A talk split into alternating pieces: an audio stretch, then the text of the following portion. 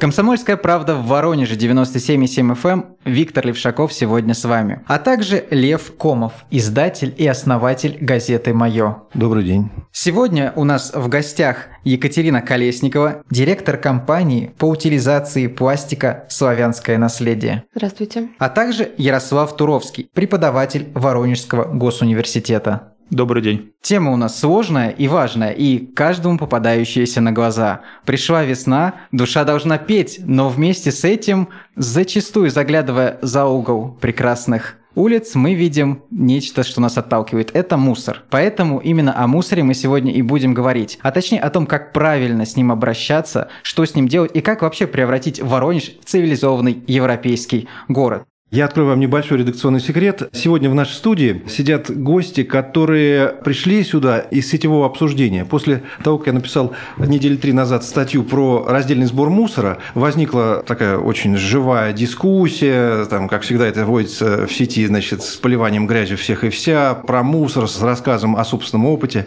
И мы пригласили авторов наиболее глубоких комментариев, тем более, что у этих авторов есть своя личная история, да? есть свой личный опыт, есть свои предложения вот Екатерина и Ярослав написали много комментариев, и очень много за этим стоит каких-то здравых идей, да, может быть, тех идей, которые не возникли в процессе анонсирования вот этой мусорной реформы. Но а, мое глубокое убеждение, что в центре любой реформы, а этой уж тем более, стоят не контейнеры мусорные, стоит не пластмасса, не классификация мокрые или сухие отходы, а стоит человек, прежде всего человек. И насколько эффективно, насколько глубоко мы можем, скажем так, завербовать его в свои союзники, все-таки, насколько живо мы можем его увлечь, от этого и зависит успех не только этой реформы, но и всех остальных реформ. Мы все говорим о том, что мы хотим жить в чистом мире, в чистом обществе. Вот, пожалуйста, пришла весна. Ну, есть место весне в этом мире, но есть место и мусору. И вот сегодня, в этот прекрасный весенний день, мы обсуждаем эту проблему. И я хотел бы заострить вопрос на том, как нам, э, государству, обществу, энтузиастам вот этого раздельного сбора заинтересовать и привлечь на свою сторону обычных жителей Воронежа. Я знаю, что Екатерина ее к этому можно это бизнесом, наверное, назвать, да, к этому бизнесу привели какие-то искренние убеждения. Ее э, вот романтическая идея о том, что мир должен быть чистым. Вот, Екатерина, расскажите об этом своем пути. Вы, я знаю, начинали как переводчик, да. который переводил технологии, документацию как раз для производства пластика. Да, да. Когда я училась в ИГУ на РГФ, получая первое образование, основной язык у нас был английским, и работала, как многие студенты, подрабатывала фрилансером и делала переводы компаниям, которые закупали оборудование за границей. На тот момент у нас в России не так широко было представлено производство комплектующих, а также станков, в том числе пресс-форм для горячеканального литья. И вот одним из заказов была покупка именно пресс-формы для горячеканального станка, а второй заказ был этот самый такие крупные, с которыми я очень долго работала. Это закупка оборудования для переработки шин в городе Воронеж. Вот тогда, когда именно с этим заказом я столкнулась, как каждый переводчик, нужно было набирать вокабуляр для того, чтобы грамотно переводить, тем более там были элементы синхронного перевода, то есть это не когда сидишь там со словарями дома и переводишь текст, а когда вот вживую служишь, скажем так, послом между двумя людьми, которые друг друга не то понимают. То есть ваш бизнес был как раз именно в производстве пластика пластика, вот, да? да? То, что завтра станет мусором. Да, да, правильно. И когда же наступил этот перелом, что вы поняли, что пора остановиться ну, и вот встать когда, на путь? Когда помогала обратно. искать оборудование для организации, которая, к сожалению, не получилось заниматься переработкой шин а, в городе Воронеж, и я стала читать о переработке вторсырья, насколько это слабо развито в России и насколько это хорошо развивается за ее пределами. А в Воронеже тогда это никак не было представлено? В Воронеже тогда это никак не было представлено. Какой это год? Это было давно. очень давно. Очень да, давно. я училась где-то, получается, второй, третий курс в институте. И тогда я окунулась в эту тему впервые и, скажем так, потихоньку-полегоньку к ней пришла. И вот эта идея чистого мира, как вы думаете, как к ней привести простых воронежцев, простых людей, тех, кто этот мусор продуцирует вот, килограммами каждый день? Ну, во-первых, об этом нужно говорить. Людям нужно давать возможность. Мы установили контейнер первый, когда на нас смотрели, пальцем у виска крутили, мол, Воронеж не будет в этом участвовать. Воронежцы не такие, им это не нужно и все такое. Ну, житель города оказался много лучше, чем о нем говорили, и довольно-таки активно включился в этот процесс. Вы ожидали худшие результаты?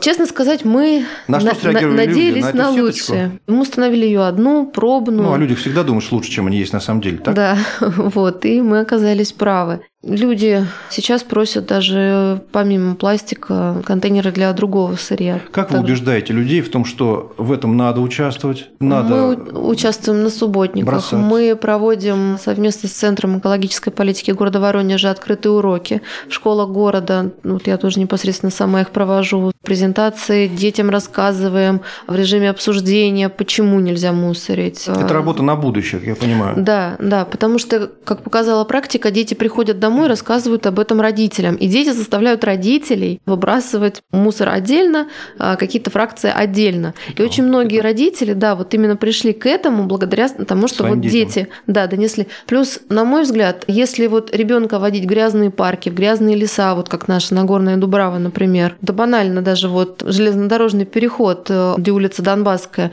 там такая аллея мусора. И дети это видят, и они воспринимают это как должное. То есть у них откладывается то, что природа должна быть грязной. Она не должна быть чистой, она не должна быть красивой, это не должны быть там цветочки, еще что-то. Мусор – это нормально. Дети в этом растут, они это видят. В какой среде человек вырастает, к тому он и привыкает. И это, мне кажется, нужно менять уже. Это работа на будущее. Но Да. в вашем рассказе сейчас совсем не прозвучали такие слова, как рубли, бонусы, баллы, льготы. То есть Мы вы людей э, хотим, к мы- светлому будущему зовете, ну, собственно говоря, лозунгами, призывами, взываете к совести, к разуму, так я понимаю. Вот смотрите, у нас есть один двор, скажем так, образцово-показательный, э, где не управляющая компания следит за всем, что там происходит, а ТСЖ. То есть жильцы сами решают судьбу своего дома, своего двора, и они следят за вывозом отходов. У нас как машина приехала, стоит 7 контейнеров. Три контейнера полных, три контейнера на половинку, один контейнер пустой. Там один пакет валяется. Они все 7 вывезли и записали 7 контейнеров. Хотя на самом деле, если Некие собрать да? то получается они вывезли контейнера там, ну, четыре с половиной, да. Таких четких цифр они не указывают. Ну, они приезжают регулярно. То есть вот если следить за этим, а у жителей этого двора стоит два контейнера для пластика, они собирают лампы, которые нужно сдавать, они собирают батарейки, то есть все вредные отходы они собирают и отвозят, сдают куда нужно. И они сказали то, что после того, как у них вот это все внедрилось, они стали платить за вывоз меньше где-то на 30-40%.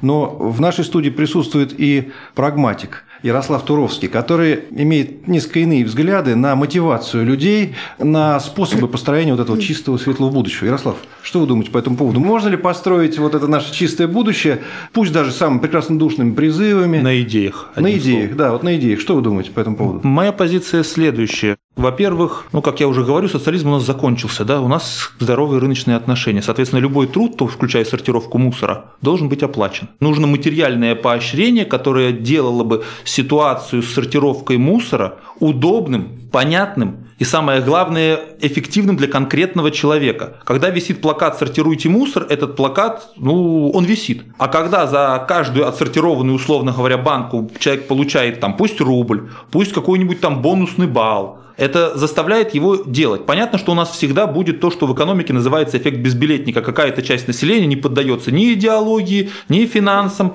им и так хорошо. Но есть большая часть населения, то есть должна, на мой взгляд, быть создана такая система материального поощрения, которая была бы понятна и легко воспроизводима любому среднестатистическому нормальному гражданину там, города или страны.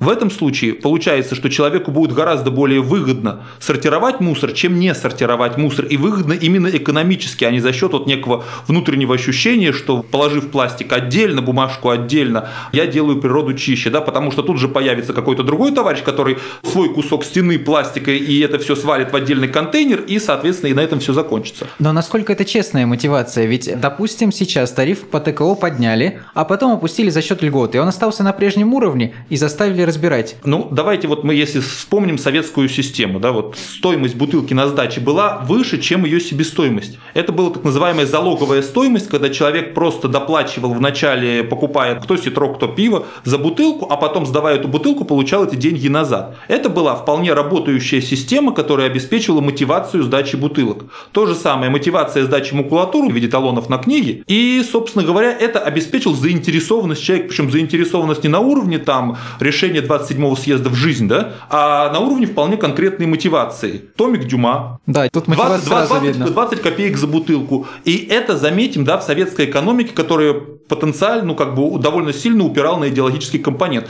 Сейчас у нас официально декларируется рынок, но вместо этого нам предлагают идти исключительно за лозунгами. Но вы думаете, что сегодня за томик Дюма пойдет кто-то разделять мусор? А это уже должны люди, которые разрабатывают эти проекты, они должны провести серьезные исследования, в том числе и социологическое, и найти те механизмы, которые заинтересуют конечного потребителя. Сложно с чем-то поспорить. Екатерина, а вы как-то материально пробовали заинтересовать? Пытаетесь до базовых инстинктов человека как-то достучаться? Мы сообщали по возможности через свои э, ресурсы то, что мы сотрудничаем с компанией «Крышка-малышка», такая благотворительная есть, наверное, знаете, то, что это пошло, э, по-моему, из Испании, когда одна компания по переработке э, вторичного сырья предложила семье, чему ребенку требовались деньги для того, чтобы провести какую-то операцию. Я, к сожалению, досконально не помню эту историю. Там нужно было собрать 20 тонн крышек. И эта семья об этом сказала в какой-то газете.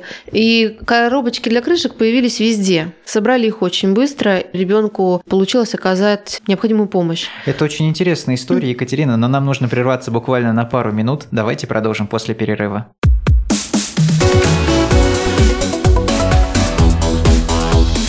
Тема дня.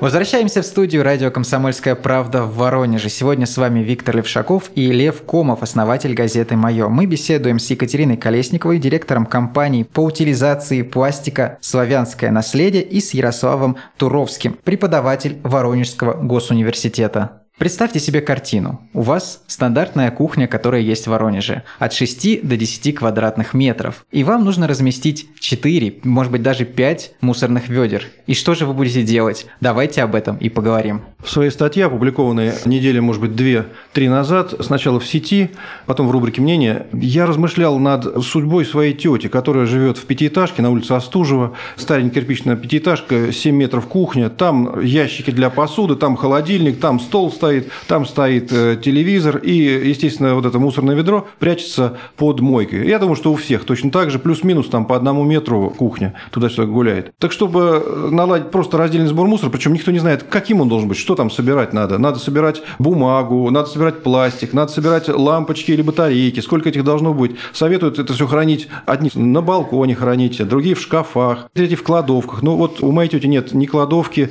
шкафа. Есть, конечно, но зачем из своей квартиры квартиры вообще делать мусорку, да, мусорка на контейнере стоит на улице. Есть предложение, давайте заварим мусоропровод, но моя тетя инвалид третьей группы, она вряд ли будет ходить с тремя мешками на улицу за 200 метров и выбрасывать все это в контейнер, хотя она готова, значит, вот жертвовать, но гололед и возраст 70 лет и все-таки. Тогда надо будет делать 2-3 ствола мусоропровода, но это просто невозможно, поэтому напрашивается очень простой вывод, взять и заварить этот вот мусоропровод. Ярослав, как вы считаете, вот выход вообще есть из этой ситуации? Выход, еще раз говорю, вот э, я вроде начну сейчас издалека, буквально там пару секунд. Есть понятие там научной школы, технической школы, управленческой школы, да, вот э, как принимаются решения, какие правила. То, что было сделано, это было сделано, на мой взгляд, с минимальным научным и управленческим обеспечением. То есть было принято решение, а давайте мы сделаем так. И как есть интернет-мем, к этому надо отнестись с пониманием.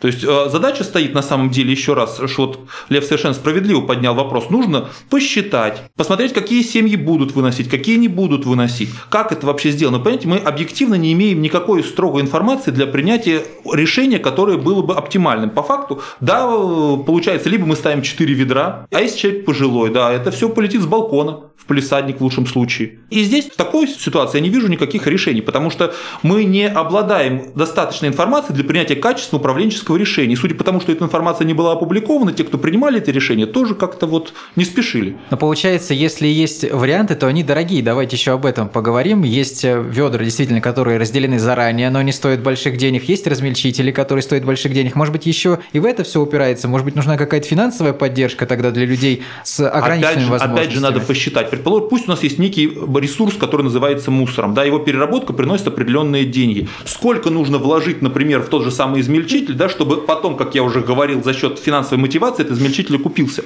Может быть, получится так, что этот измельчитель будет гораздо выгоднее купить, там, например, за 2000 рублей, да, но в течение года там, или полугода он отбивается, и потом за счет финансовой мотивации, про которую я говорил, он начинает уже его обладателю приносить прибыль. Это можно, например, купить, условно говоря, там в складчину, да, так если уж на то пошло так пофантазировать, но тем не менее. Этого же всего нет. Мы, в принципе, объективно не знаем, что и как у нас происходит с точки зрения утилизации мусора в отдельно взятых квартирах города. Мы не знаем проценты вот этих вот различных профилей сбора мусора. Мы не знаем даже сезонность мусора. Вот у меня вопрос, да, у нас есть какие-то сезонные такие пики? Они есть, есть. конечно, да. По пластику. В феврале это елки. Э, В Отжившие феврале это елки, с 25 декабря по 15 января это пластиковых бутылок очень много. Но это, стекло. очевидная привязка к, э, Да, к праздникам. празднику. А вот так, например, летом там больше одно, весной больше другое. Летом тоже очень много бутылок. Ну, в общем, когда тепло, тогда много бутылок.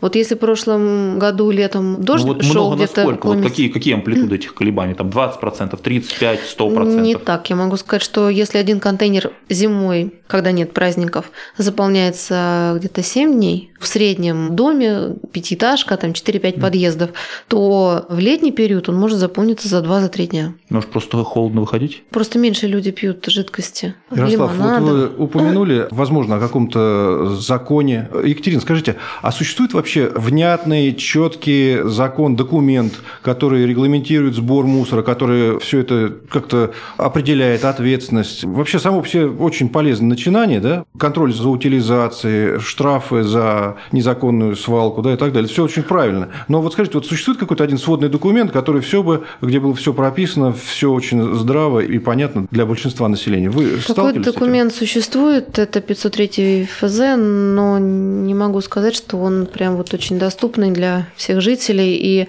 его можно вот прям прочитать и, скажем так, быть в курсе того, что у нас происходит на данный момент, как у нас обстоят дела именно с отходами. Ну, вряд ли простой человек должен читать закон и вникать в него. А есть какое-то вообще что-то, может быть, выжимка из этого закона, очень понятная для простого человека? Выжимка из этого закона, которая в очень понятной, в простой форме доводила бы суть его, вообще цели и задачи, потому что ведь этого тоже нет, как Это я понимаю. мало того, что нет, э, к этому закону очень много поправок. Основные поправки были приняты 31 декабря 2017 года. Владимир Владимирович подписал, и они частично вступали в свое действие. Большая часть этих поправок вступила в действие 1 января этого года, в том числе о том, что на полигоны населенных пунктов, где есть региональный оператор, некоторые фракции, в том числе пластиковые бутылки, не должны попадать. Они не должны захораниваться вообще, согласно этому закону. Я Но был- на нашем мусоросортировочном заводе, по официальным данным, которые даже уже господин Гусев объявил, можно эту информацию в интернете найти, она в свободном доступе, отсортировывается всего порядка 5-7% полезных фракций. А что такое мусоросортировочный завод воронежский? В Семенском районе построили мусоросортировочный завод Когда? на полигоне. Его построили в том году, и вот он уже потихонечку работает. А что такое мусоросортировочный? Там что-то сжигается, уничтожается? Нет, туда попадают с восьми районов Воронежской области отходы, их свозят, и они сортируются, попадают на конвейерную ленту, где они отсортировываются вручную, изымаются, ну, как я уже сказала, от 5 до 7 процентов полезных фракций. Ярослав, 5-7% полезных фракций – это хороший КПД? Я бы сказал, что это ужасно малый КПД, потому что на самом деле полезных фракций, как мы говорим, гораздо больше. Вопрос заключается, опять же, в технологиях. Я еще раз повторюсь, если мы, не- объективно говоря, не имеем четкой картины, сколько и какого мусора производит город, как это меняется, то мы не можем сказать, какие технологии мы должны будем использовать. И насколько эффективно мы эти технологии будем использовать. Опять же, мы отсортировали мусор, но это же не самоцель. Очевидно, он должен идти на переработку, значит, очевидно, должна быть какая-то логистика или рядом, или где-то там в относительной близости должны быть предприятия, которые это переработают и принесут уже конкретную прибыль. Где у нас эти предприятия? По переработке пластика у нас есть такие Ну, это предприятия, только пластик. В том числе в городе Воронеже э, есть филиал э, крупной компании РБ Групп, называется, на Левом берегу находится, у них пункт пункт приема. Им привозят пластик с большинства, скажем так, точек юга России, в том числе даже с Крыма к ним привозят под сырье. Мы свое сырье отвозим в Москву. Есть крупная компания, которая занимается переработкой. Причем у них цикл такой, что производится, вот заезжает а почему пластик, в Москву, вывозится. а не в Воронеж? Вот вопрос такой. Это же ближе. Это ближе, но там принимают э, сразу большую партию, и нам предложили более удобные, интересные условия для нас. То есть в. Воронеже таких условий создать просто не могут.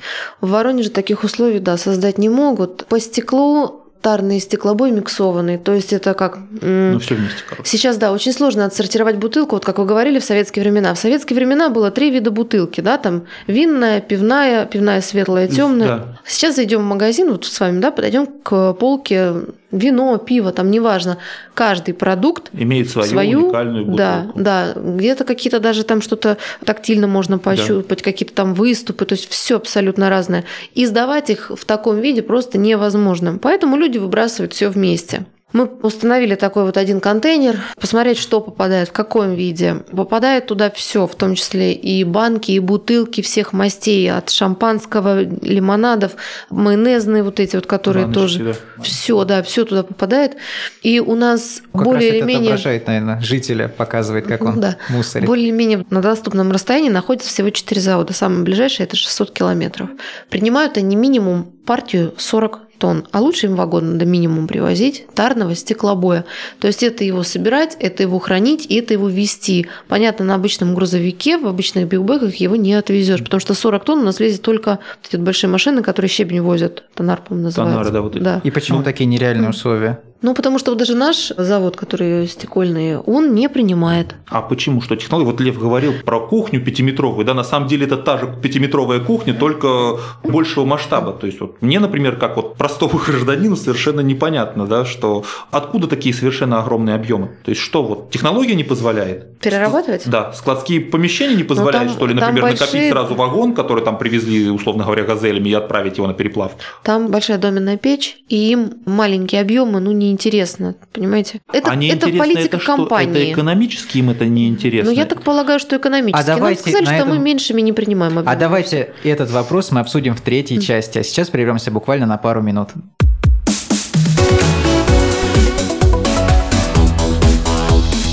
Тема дня.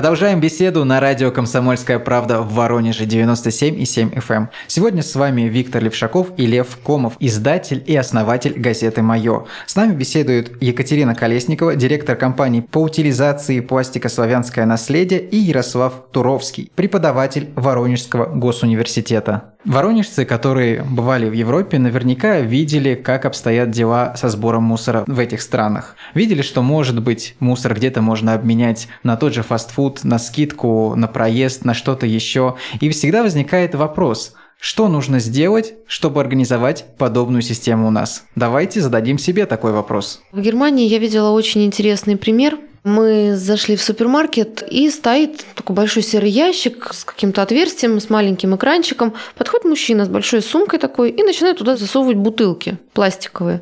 И прям вот по одной стоит, засовывает. Я даже включила телефон, думаю, наверное, что-то это вот прям вот ко мне близко. Снимаю, снимаю, и ему вылазит чек. По-английски он плохо разговаривал, поэтому пришлось за ним следить, что же он там делает э, в магазине. Выяснилось, что он с этим вот чеком, как квитанция такая, э, ходил по магазину, набирал продуктов в тележку. На кассе он оплатил продукты, которые набрал за вычетом суммы на этом чеке указанной. То есть я потом стала у нас здесь спрашивать э, в Воронеже, мол, почему у нас такой нельзя поставить? Выяснилось, что эти вот э, как бы вендинговые аппараты, их, если так можно назвать, они очень дорогостоящие, они занимают место в магазинах, где магазины могут разместить какие-то продукты, получить за это дополнительную прибыль, то есть это дополнительные полки и все такое. Мне кажется, то, что вот мы сейчас, вот смотрите, мы сейчас стараемся вовлекать в процесс раздельного сбора отходов компании. Мы устанавливаем контейнеры в организациях. У нас много организаций уже в этот процесс тоже включились. И активно они включаются? Достаточно активно, да. Это и спортивные комплексы, и больницы, и гаражные кооперативы, и э, большие очень крупные отели разного абсолютно направления, даже колония наша. То есть все хотят, все стараются участвовать в этом процессе. И если вот эти вот э, наши крупные торговые центры, которые у нас представлены в нашем городе, в области, на своей территории установили бы такой аппарат, это было бы, мне кажется, замечательно. Потому что вот к этому, кстати, я случаю привязала другой случай, когда мы сидели в кафе, в той же Германии, принесли вот так вот водичку в пластиковой бутылке девушке. Девушка ее допила и бутылку положила в сумку не оставляя нигде вот этих... И она потом эту бутылку, естественно, отнесет куда? В магазин. Мне кажется, вот такие вот аппараты нам очень надо в городе ставить. Но, может быть, люди бы и готовы были, а что же магазины? Они, наверное, что-то отвечают, не хотят. Это социальная экологическая ответственность бизнеса, как мне кажется. То есть э, компании сейчас занимаются только тем, что стараются, да, зарабатывать деньги, да, это цель бизнеса, но еще же нужно и какую-то такую деятельность вести. Вы говорите социальная экологическая ответственность бизнеса. Ярослав, как вы считаете, это, опять же, вот да. то, что вы говорили ранее, это справедливый подход вообще к бизнесу? Знаете, мне кажется, это несправедливый подход. Можно, в общем, по-всякому относиться к нашим олигархам, но в свое время Петр Авин, это такой друг Чубайса и прочее, написал письмо, которое получило название «Меморандум Авина», и там была такая тоже мысль проводилась о том, что ответственность бизнеса заканчивается с выплатом установленных государством налогов. То есть мы должны не говорить, бизнес отвечает за то, бизнес отвечает за все, бизнес отвечает вообще за все. Нужно создавать такие экономические рычаги, которые бы делали бы для бизнеса выгодную установку этих автоматов. Простой пример. Я рекомендую всем прочесть статью почему тракторный завод так и останется в Канаде. Тот, кто его написал, это вот владелец заводов и в России тракторных, и в Канаде. И вот удивительно, но производство одного и того же трактора в России убыточно, в Канаде прибыльно. Возникает вопрос, а как так? И там всплывает масса моментов. Вот тут, например, прозвучал вопрос, вернее, тема про эти автоматы. А в России такие автоматы разрабатываются? А почему они в России не разрабатываются? Потому что они экономически невыгодны? Может быть, есть смысл изменить правила игры таким образом, чтобы разработка этих автоматов была выгодна и их установка? Тогда, поверьте мне, через полгода у нас эти автоматы будут на каждом углу, и люди будут не, как знаете, в преснопамятные времена не вот этих гонять с однорукими бандитами электронными, да, а будут запихивать бумаги, там, всякие металлоломы, все прочее, для того, чтобы получить какие-то вот эти чеки и бонусы. Но для этого же нужно, опять же, провести детальные исследования экономическое, техническое,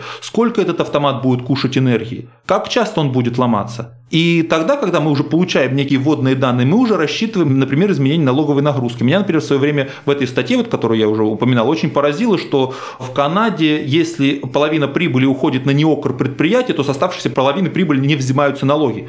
То есть человеку говорят, ты тратишь вот эти вот свою прибыль не на что-то там, там, не на яхты, да, ты тратишь на научно-исследовательские, опытно-конструкторские разработки, ты тратишь на себя, чтобы твоя продукция была еще более конкурентоспособна. А с оставшейся половины мы вообще денег не берем. Но мы вернулись Супер. опять к вопросу мотивации. Мы не просто мотивации, мы вернулись к вопросу о системной мотивации, о создании не конкретных условий. Давайте вот мы, вот эти ребята пострадали, там, например, от санкций, да давайте вот мы им поможем. А вот эти не пострадали, мы им помогать не будем. Давайте мы сделаем такие общие правила, которые позволят формировать нормальные тренды, да, то есть для того, чтобы разработка наукоемкой продукции стала выгодной, в том числе и автоматов, которые принимают и, возможно, в первичном этапе как-то прессуют, там, шинкуют, перерабатывают этот мусор. И дальше передают. Да, давайте мы просмотрим возможности стимуляции технологий, чтобы не вагон 40-тонны стекла приезжал, да, а чтобы можно было это привозить на газелях, потому что я совершенно уверен, что в округе от этого завода найдется немало желающих привезти там газель или КАМАЗ этого стекла, а не сразу огромный РЖДшный вагон. Вот и все. То есть, Ярослав, вы по сути, говорите очень продуманном, глубоком государственном подходе. Я бы сказал бы, это не столько государственный подход, сколько подход бизнесмена с высоким, с дальним горизонтом планирования. То есть, если мы посмотрим на целый ряд компаний западных, которые у нас на слуху, мы увидим, что история их развития заключалась не в том, что они реагировали вот буквально там человек захотел что-то, да, клиент, давайте мы сейчас быстро-быстро-быстро будем что-то делать. Мы увидим, что задачи эти ставились иногда на 15-20 лет раньше, чем эти задачи формулировались конечным потребителем. И благодаря этому, да, были определенные достаточно серьезные там продвижения. Надо четко понимать, что мусор, да, вот как я говорил, ресурс, ресурсопереработка – это весьма наукоемкая отрасль отрасль. И э, задачи, которые ставятся, они не решаются в течение там одного-двух дней. Да, один-два дня это только бумажку написать. Э, надо четко понимать, как будет развиваться процесс, хотя бы в течение там ближайших пяти лет, и под этот процесс уже заказывать определенные технические реализации, технологические и социальные, да, то, что называется социальными инновациями, которые обеспечивали бы качественную переработку и, самое главное, экономически выгодную переработку. И все-таки это государственный уровень, но я бы хотел немножко под другим углом на эту проблему взглянуть. Вот вы кандидат медицинских да. наук, живое существо, человек. Сколько нововведений, сколько реформ он вообще в состоянии вынести? Вот ведь здесь что получилось? Были введены реформы по ЖКХ, Оплата, значит, горячей воды отдельно от холодной, поставка тепла управляющей компании и так далее. И тут еще бац, сверху падает идея о сборе раздельного мусора, о том, что это надо делать, непонятно как, вот сколько человек может вынести. Не слишком ли много реформ вообще в единицу времени? Практика последних 30 лет показывает, что население России достаточно живучее. Да? Вопрос заключается в том, что, еще раз говорю, когда мы говорим о вот этих реформированиях, есть понятие, условно говоря, социальной мотивации. То есть, если человек видит, что то, что происходит происходит, а, имеет положительный тренд, то есть с каждым разом все лучше и лучше, и, б, это совпадает с его как бы идеологическими установками, то он готов долго и много терпеть. Вопрос в том, что бесконечно терпеть он все равно не может. Давайте спросим у Екатерины. Вы эти тренды отрадные для себя как-то замечаете? Вот этот поток к вашим контейнерам сетчатым с пластиком, он как-то увеличивается? Да, увеличивается количество бутылок, которые попадают в контейнеры. И доходило даже до смешного. Мы устанавливаем контейнеры, жители обращаются, либо управляющие компании, ТСЖ, я буду на вас жаловаться в администрацию, вы вот контейнер вот там вот в том дворе установили, а в нашем нет. Я говорю, мы с удовольствием мы вам установим, а если нам еще администрация скажет, что мы больше контейнеров установили, это будет только счастье. А какие-то проблемы с установкой контейнеров существуют? Вы сталкиваетесь с противодействием, с равнодушием властей местных? В том году под Новый год несколько управляющих компаний нам прислали вообще одинаковые письма абсолютно, как под копирку, с просьбой демонтировать несколько контейнеров, там около 19 штук, если быть а точным. мотивы? Они ссылались на том, что это придомовая территория, она принадлежит жильцам, и как ее распоряжаться должны решать жильцы общим собранием, голосованием, протоколом. А так как этого не было, то этой территорией ведает управляющая компания. И они вот принимают такое решение, чтобы мы свой контейнер убирали. Но они же наверняка действуют на основании каких-то инструкций или их отсутствия, да? Я все-таки считаю, что на государственном уровне, ну пусть на городском, на областном, хорошо, но единого и очень понятного подхода для чиновников, которые дают зеленую улицу или там красный свет зажигают, правильно? То есть вот сейчас нет же какого-то документа, на который вы можете сослаться, или все-таки это устав ТСЖ и все, и вы ничего не можете сделать?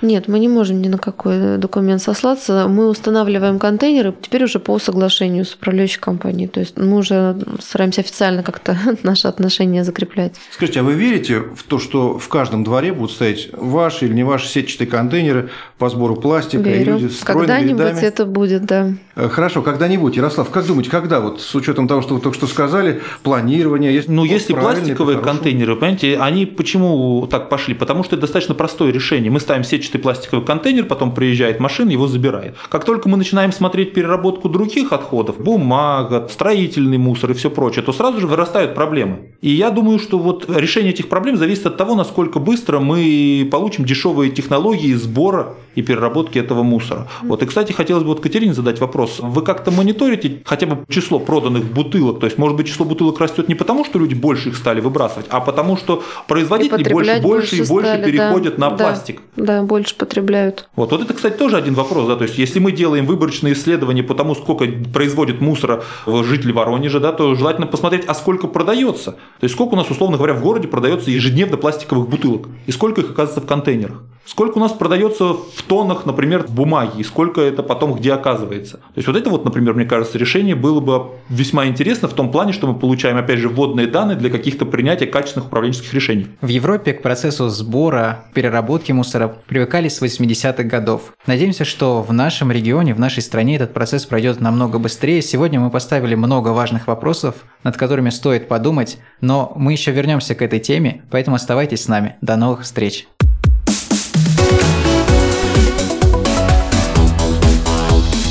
Тема дня.